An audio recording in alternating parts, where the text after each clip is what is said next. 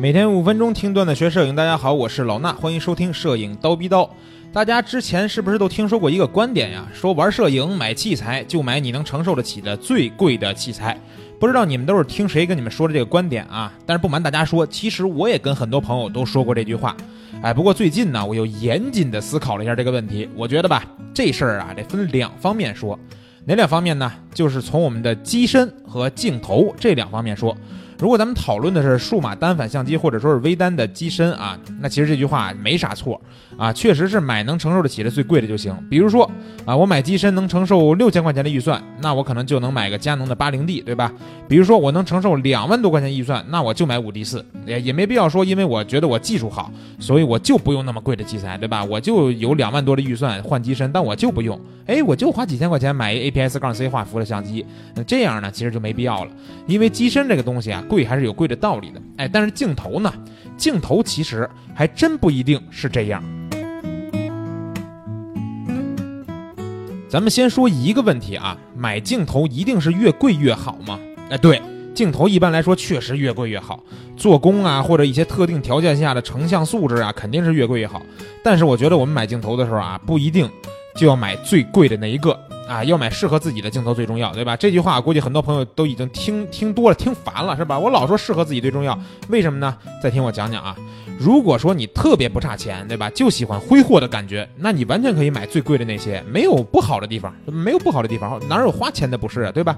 但是，但是什么呢？就算买了，很可能也会浪费。什么意思呢？我来举个例子啊。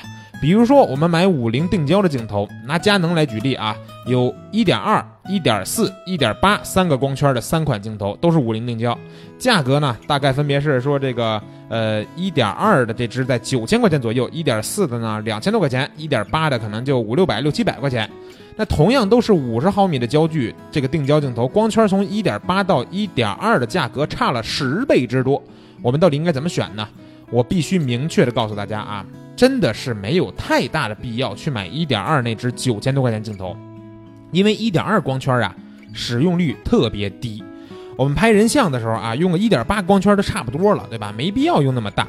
这就比如说我们买车，那二十万我可以买一个不错的家用轿车，对不对？比如说我买个速腾冠军是吧？动力也不错，哎，那够用了。但是你有钱，你非得买个兰博基尼，哎，人家这种超跑啊，那种极限速度，其实你根本就用不到。啊，就好像五零一点二这个镜头的最大光圈一点二，我根本就没怎么用过，所以呢，我买兰博基尼呢就是装逼用，对吧？这个逼格够了就行了。所以这么看的话，兰博基尼是不是比速腾冠军好呢？肯定是啊，贵。它有什么不好呢？是好，但是呢，咱们理智的想一想，是不是我开一个二十多万的车也就够用了，对吧？啊，我买镜头五零一点四这个两千多块钱的镜头，是不是也够我用？或者说啊，我有我用四千多块钱买一个这个适马 Art 系列的五零一点四，是不是也够用？那个头肯定够用啊，明白了吧？镜头呢，肯定越贵越好。但是有些特别贵的镜头，咱们是真用不上啊。既然我拍这个人像都用一点八或者二点八的光圈拍，我干嘛非得买一点二的光圈呢？对吧？一点四就足够了。所以我现在呢也没有任何欲望想买五零一点二这个镜头。五零一点四用了这么多年，我也没觉得有什么不好，完全够我用了。再举个例子啊，比如说呢，有些朋友喜欢拍风光，那想买一个佳能的幺六三五二点八的这个三代镜头。这个头啊，肯定是这个焦段里边非常不错的一个选择了，但是呢，价格也比较贵，在一万二左右。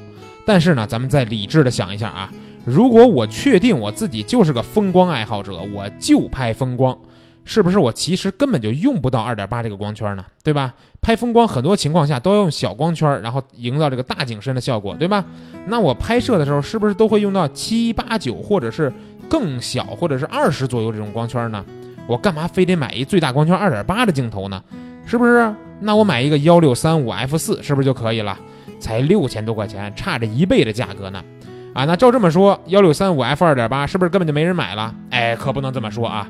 这个镜头呀，除了拍风光，在计时方面的用处也很大，比如说婚礼或者是扫街，都是非常好用的一个镜头。那说到这儿呢，大家也都理解了，选器材不是越贵就越适合我们。要先弄清楚自己用这个器材拍什么，只要这点确认了，买这个适合这个题材的器材才是最重要的选择。